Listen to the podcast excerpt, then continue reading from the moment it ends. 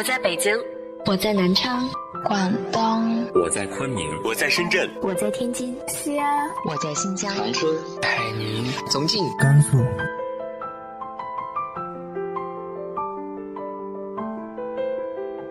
这里是 FM 幺八零八四，昨天的你的现在的未来，我是主播背着吉他的蝙蝠女侠。无论你在哪儿，这里都有我的温暖等你。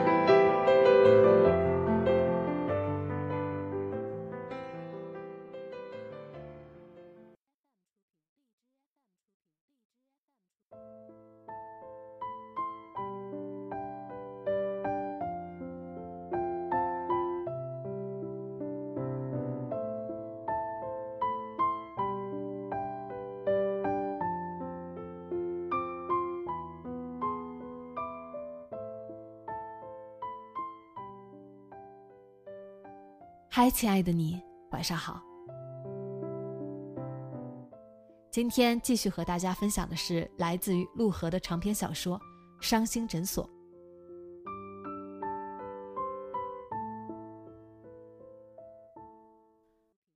外面起风了，风穿过河岸的杂树林。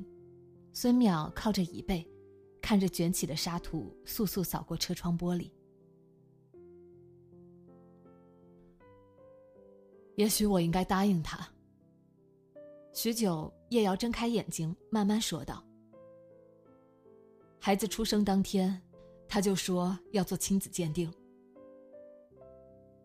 那时他才刚刚出了产房，他抱着孩子，还没从喜悦和震撼中回过神，他却冷冰冰地说必须去做鉴定，如果鉴定结果出来不是，他们就离婚。”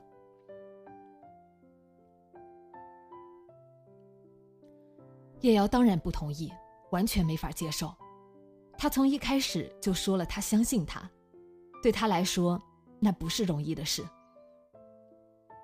是独自一人在内心过了几个实打实的关口，才最终说服自己的。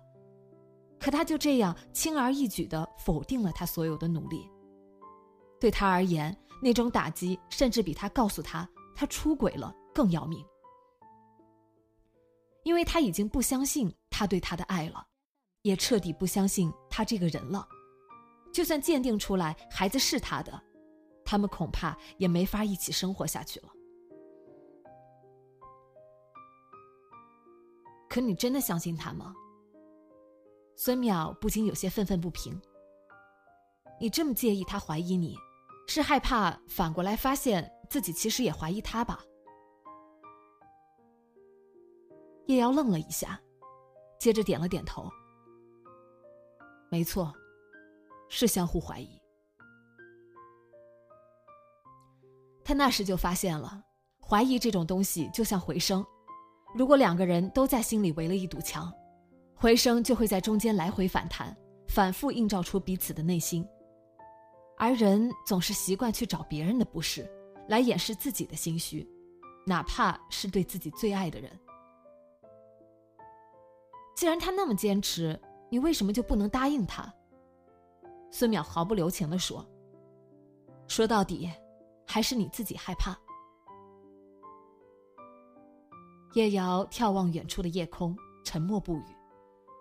高空中的风似乎比地面更强，一团团灰色的夜云被风吹送着飞快飘来，又迅速离去。许久，他叹了口气。说的没错，是我没有勇气去鉴定。那时候，我没法想象，如果孩子不是我的，我该怎么办。何况，如果真的走到要去做鉴定的那一步，不管孩子是不是我的，我们势必都会离婚。我无论如何都不想失去他。那最后呢？孙淼忍不住打断他。明明是自己胆怯想躲避，还口口声声说是因为爱他、相信他，那种时候还只管一个劲儿说这种话，简直就是谋杀。他只是比你更清醒。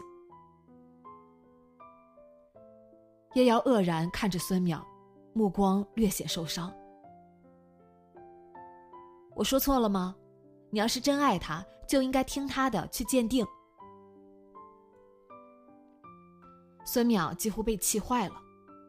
不管是不是你的孩子，至少有个结果，让他不用一直悬在半空。光说什么信任不信任的，就那样悬着他，能活生生把人给勒死。说不定你无意识中还把那当做一种惩罚，因为你从来就没有真正从心底原谅他，就这样把一个人困在没有出路的矛盾循环中，慢慢绝望崩溃。孙淼还想这么说，但终究忍住了。沉默中，叶瑶转过头，伸手从车门储物槽里摸出一盒烟，拍出一根，点燃了。他打开车窗，把夹着烟的手伸到窗外。孙淼看见他的手指有些颤抖，心里有些后悔。有些事他未必不清楚，只是无法面对人心居然会如此残忍的真相。他又何必这么刻薄？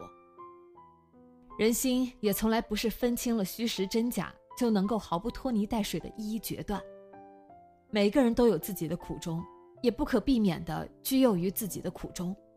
心与心之间的界限看似平常，实际上却凶险，如同边境线。自以为是的爱，说不定只是隐藏的很深的恨。一切分明是以爱和信任的名义进行的，最终却让相爱的两个人双双走投无路。是我。烟快烧到手指的时候，叶瑶才终于开口：“你说的没错，是我逼死了他。”我明明知道，如果不去鉴定，他永远没办法心安。我只是假装不知道。是我把他逼上了绝路。不是什么抑郁症，就是我。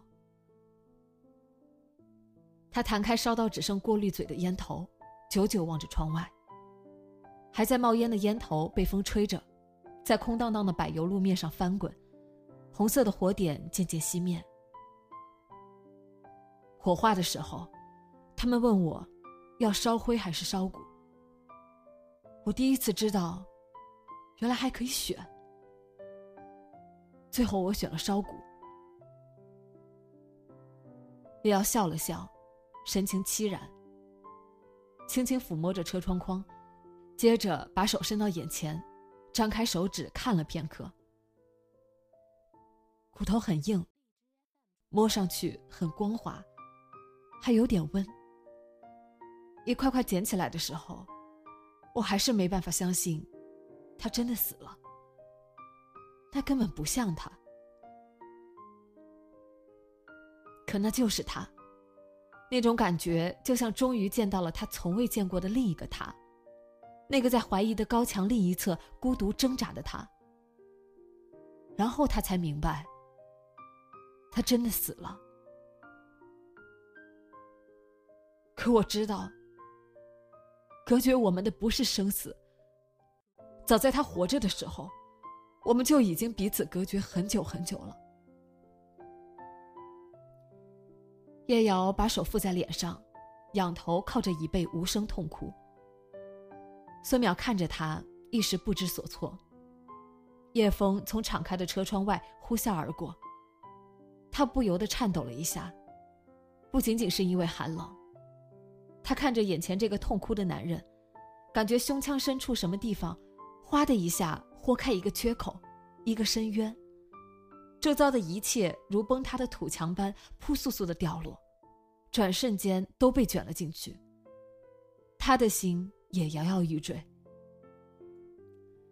他几乎想不起上一次出现这种感觉是什么时候了。太久了，仿佛是几辈子以前的事。车在小区外的路边停下，准备开门的时候，孙淼犹豫了一下，没有下车。两人在昏暗的车里静静坐了片刻。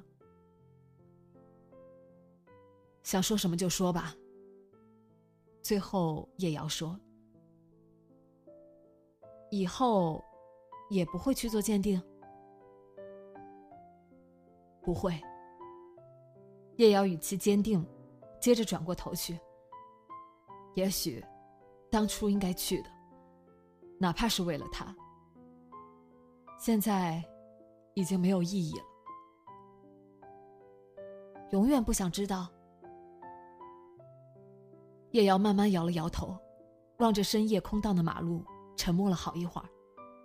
旁边有车驶过，车灯扫过昏暗的车里，狭小的光晕渐渐远去。是不是已经不重要了？对我来说，他已经是我儿子，他就是我儿子。怎么说呢？是我自己选择的孩子，和血缘那种东西没有关系。非得扯上血缘的话，他总是燕杰的孩子，不会有错吧？孙淼握紧双手。长大以后知道了真相，他说不定会恨你。你怎么办？会吗？叶瑶茫然说了一句，略微想了想。那是他的事吧。我选择了他，至于他要不要选择我，是他的自由。选择，亲人也能选择吗？如果可以自己选，我会选他吗？孙淼低着头，用力掐着手指关节，默然不语。以后，我想试着做个正常的父亲。如果顺利的话，也许有一天。我也能成为他自己选择的父亲。你还说呢？明明连童话都不给他讲。孙淼抬头，叶瑶不好意思的笑了。以后讲，我会学。孙淼也笑了，静静望着他，他回望着他。孙淼看见他眼里泛着某种淡淡的光。温和而深沉。他觉得自己很久以前曾经在哪里见过，那么亲切，让他想起从小熟悉的海风的味道。你爱他吗？孙淼问。我爱他，只有爱，没有别的。只有爱。叶瑶看着他。孙淼探身过去，在他脸上吻了一下，接着双手捧着他的脸，吻上他的双唇。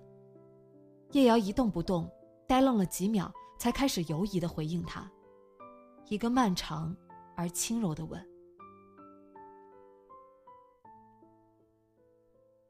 谢谢。开门下车的时候，孙淼对他说，反手准备关门，他叫住了他。等一下，孙淼拉着车门回过头。谢谢是什么意思？孙淼想了想，不知道该怎么解释，没法解释，连他自己都不知道是什么意思。再见，他说着，关上门。咦？宁轩揉了揉眼睛，从床上支起身。三更半夜。孙淼又像个妖怪似的坐在床头，双眼亮晶晶的，说他改变主意了，觉得应该阻止程峰公开郭旭和燕杰的事。态度转变的太快，让宁轩一时有点恍惚。为什么？什么为什么？你不如想想怎么阻止那个八脸狗仔。可是，怎么阻止？你去求他呀。孙淼说着，不怀好意的笑了笑。那什么，既然他那么喜欢你，你就牺牲一点吧。宁轩回以两道冷硬的目光。干嘛？孙淼满不在乎的瞪了回去。是你问我怎么办，我就想办法嘛。他挨着宁轩坐着，双手托腮，想了想，开始喃喃自语。软的不行，只能来硬的。不过那人骨头硬得很，大概行不通。看来只能找人办了他。他跟了这么久，肯定憋了好几个大招。下手之前还得先弄清楚他都掌握了哪些东西。他说的太过平淡，太过冷静，以至于宁轩忍不住怀疑，他说不定真的就是这么打算的。真的假的？当然是真的。孙淼说：“要不你说怎么办？”不管真假，宁轩只能认输。哎，算了，我来想办法。那就给他打电话吧，现在就打。孙淼适时递上宁轩的手机，一边龇牙咧嘴的笑着。原来一直攥着手机在这里等着我呢。宁轩狠狠的瞪了他一眼，接过手机，准备拨出电话的时候，他停下来，有些顾虑的回头瞧了瞧。果然，这家伙正伸长脖子，美滋滋的等着，像个等着看动画片的小孩。你先出去。干嘛？有什么话不能当我的面说？宁轩没理会孙淼的絮叨，起身把他撵了出去。手机嘟嘟响过五六遍，程峰才接了电话。真难得啊，主动给我打电话呢。他的声音懒洋洋的，含糊不清。不过我正睡觉呢，有事儿明天再说。电话挂断了，宁轩愣了一下，马上重拨。你这人，程峰夸张的打了个哈欠。都说了，正睡觉呢，不方便，懂不懂？我就说两句。趁着他没挂电话，宁轩管自己说：“要是旁边有什么女人，你就去卫生间打电话。”什么女人？哪来的女人？程峰怒气冲冲。好吧，不管有没有吧，我只想。什么叫不管有没有？程峰嚷嚷起来：“没有，至于发这么大火吗？”为了早点切入正题，宁轩赶紧道歉，平息他的怒火。说吧，什么事儿？我只想，我希望，啊不，恳求，想恳求你做一件小事。可能是刚刚道了歉。宁轩发觉自己的声音一下没了气势，连原本准备好的措辞都七零八碎的。做一件你很少做，但却值得去做的事，不会是做爱吧？手一抖，手机差点掉了。宁轩一把抓住手机，冲里面大吼：“是做件好事，做个好人。”电话那头传来微弱的咂嘴声，程峰大概是把手机举得远远的，躲避宁轩震耳欲聋的吼声。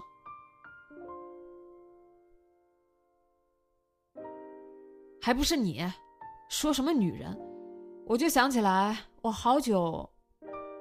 可以了，我明白了，抱歉，谢谢。宁轩冷静的截住他的话头，他清了清喉咙，转换语气。尽量简洁的说了对他的恳求。不行，陈峰直截了当的拒绝。对你来说这只是一条新闻，可你知不知道叶瑶有多么不容易才？不关我的事儿。你就当放过一个孩子，他才五岁，你有没有想过他以后要怎么办？这些日子你对那孩子都是虚情假意吗？陈峰只是笑笑。别拿孩子要挟我，没用。要我说，早点知道更好。反正早晚得知道，这就是人生啊，躲无可躲的人生。这个世界可不会因为你无辜就放你一马。扯什么人生世界？不就是你不放过他，你就不会良心不安？良心不安的应该另有其人吧。程峰听起来气定神闲，接着开始侃侃而谈。我要说的都是事实，叶瑶又不是小孩，他想骗自己，别人就得配合。要我说，不管动机是什么，欺骗就是欺骗，真相才是好东西。虽然一开始会让人痛苦，但最终会给人自由，也是没办法的事啊。要知道，人生所有值得去做的事，都必然伴随着痛苦，你说是吧？相当深刻，谢谢你关于人生的精彩策论，真是让你受累了。陈峰哈哈一笑，挖苦我没有用。那当然，宁轩也笑了笑，完全是冷笑。人要是没了良心这种负担，怎么还会怕挖苦？挖苦不过是弱者的反击，连挠痒都够不上。相当深刻，也谢谢你的精彩策论。挂了。等一下。宁轩深吸一口气，迅速把准备好的说辞筛选了一遍，否决之后，又把那口气原样吐出来，精疲力竭。最后，他决定直说。怎样才能让你别发？有什么条件，你尽管说。哈，你认定了我是来勒索的？要不呢？程峰哼了一声，笑起来。那好呀，你现在过来陪我一晚，我就答应你。耳朵里呼呼往外冒气，是怒火。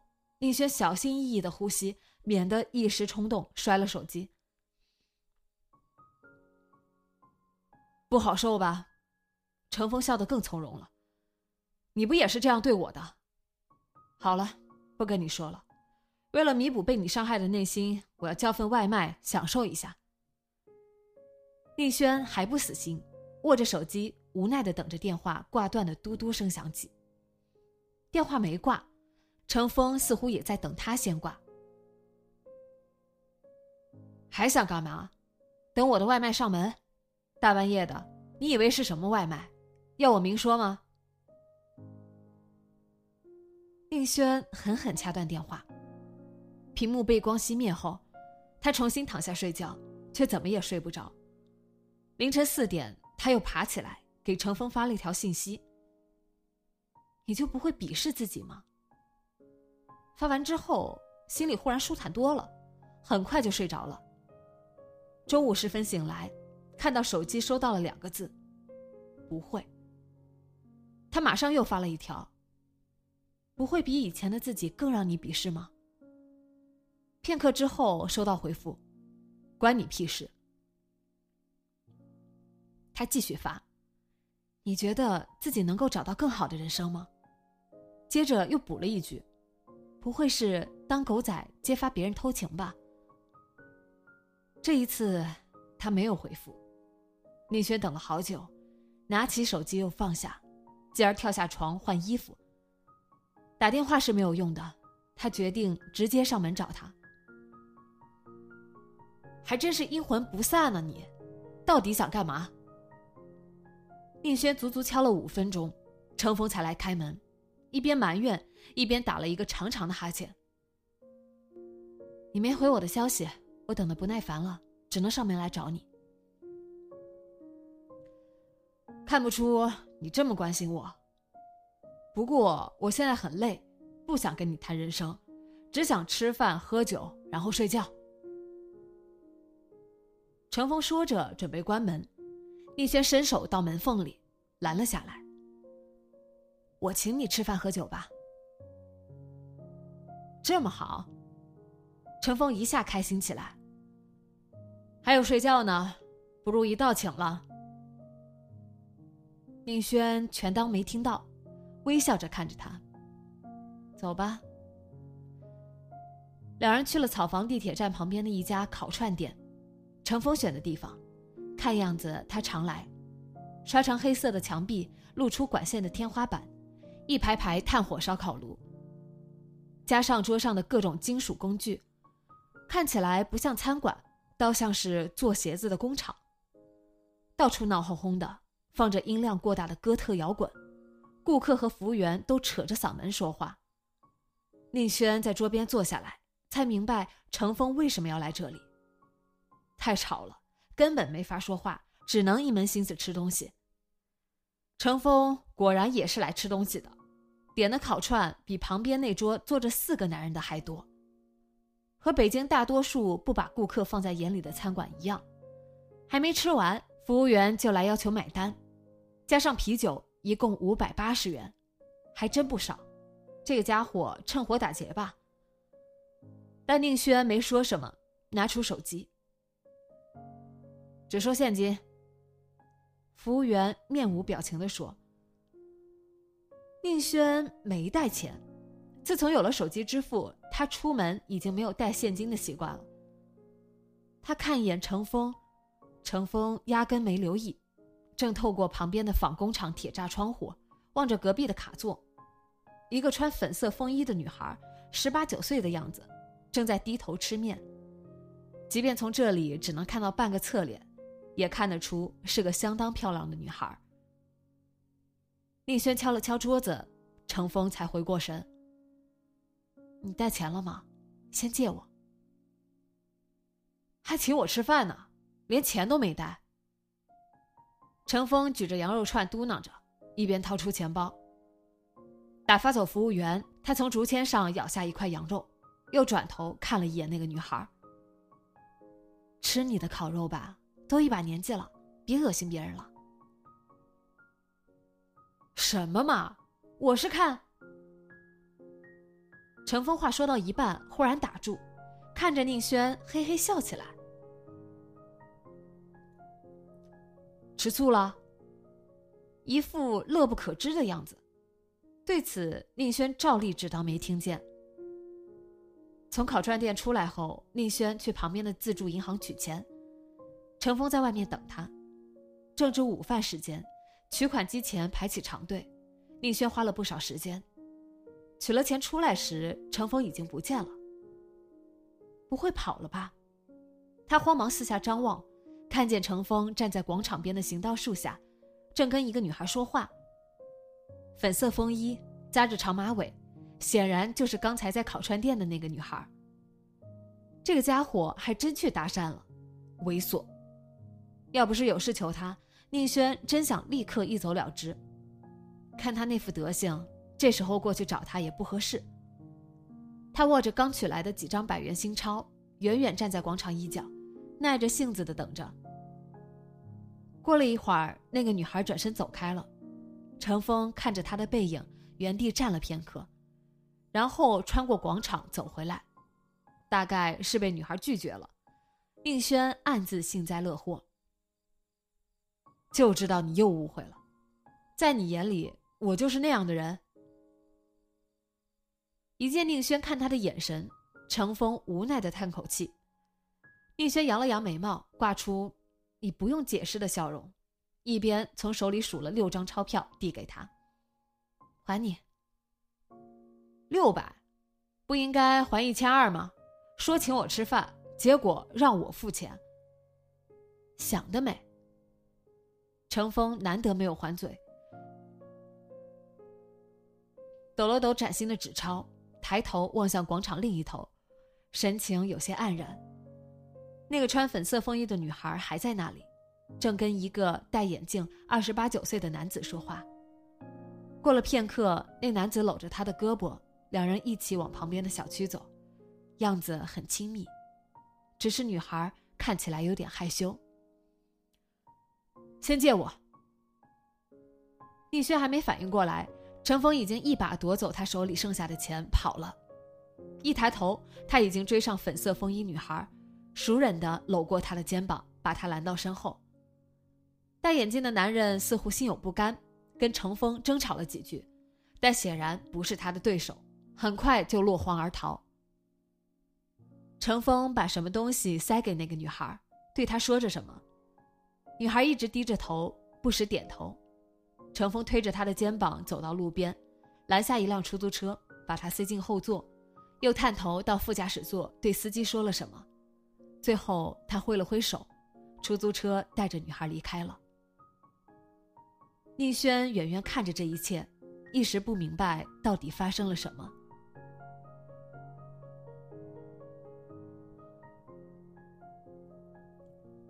你认识他？等程峰慢悠悠走回来，宁轩问。程峰没回答，望着出租车远去的方向。刚才多少钱？只能下次还你了。我把钱包里的现金都给他了。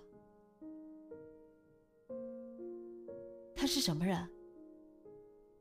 叫圆圆十九岁在杭州读大一家在江西九江星子镇家里只有一个奶奶。程峰一口气说完又补充了一句我是说如果他没骗我的话他为什么要告诉你这些？”陈峰厌倦的摇摇头，举起一只手，张开手指：“五百。他刚才跟我说，只要五百，他就跟我走。一个十九岁的女孩就这样当街兜售自己，要价才五百。”难以置信吧？的确难以置信，听起来更像玩仙人跳的骗子。但程峰也不是会轻易听信这种话的人，只能宁信其有了。程峰略带自嘲的说，挠了挠满是胡茬的下巴。刚才在店里，我看见他在数钱包里的钱，加上毛票，一共四十二块。然后他点了菜单上最便宜的冷面，一个人吃的干干净净，连汤都不剩。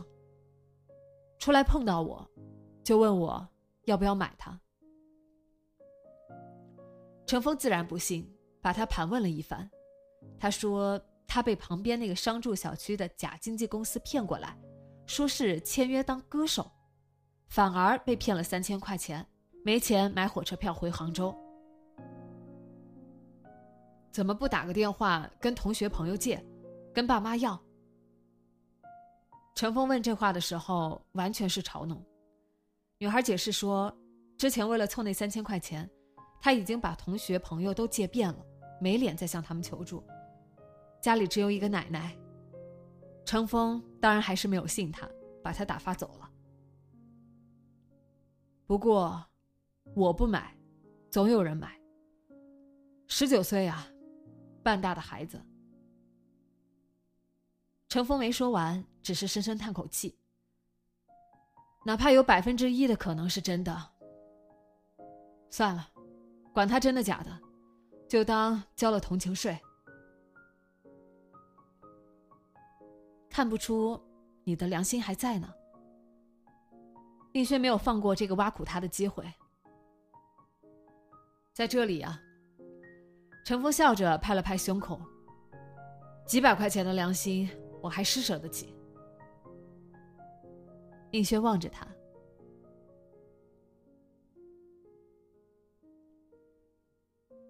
十九岁的孩子，你逆性其有；五岁的孩子，你却要跟他说什么躲无可躲的人生，什么这世界不会因为他无辜就放他一马。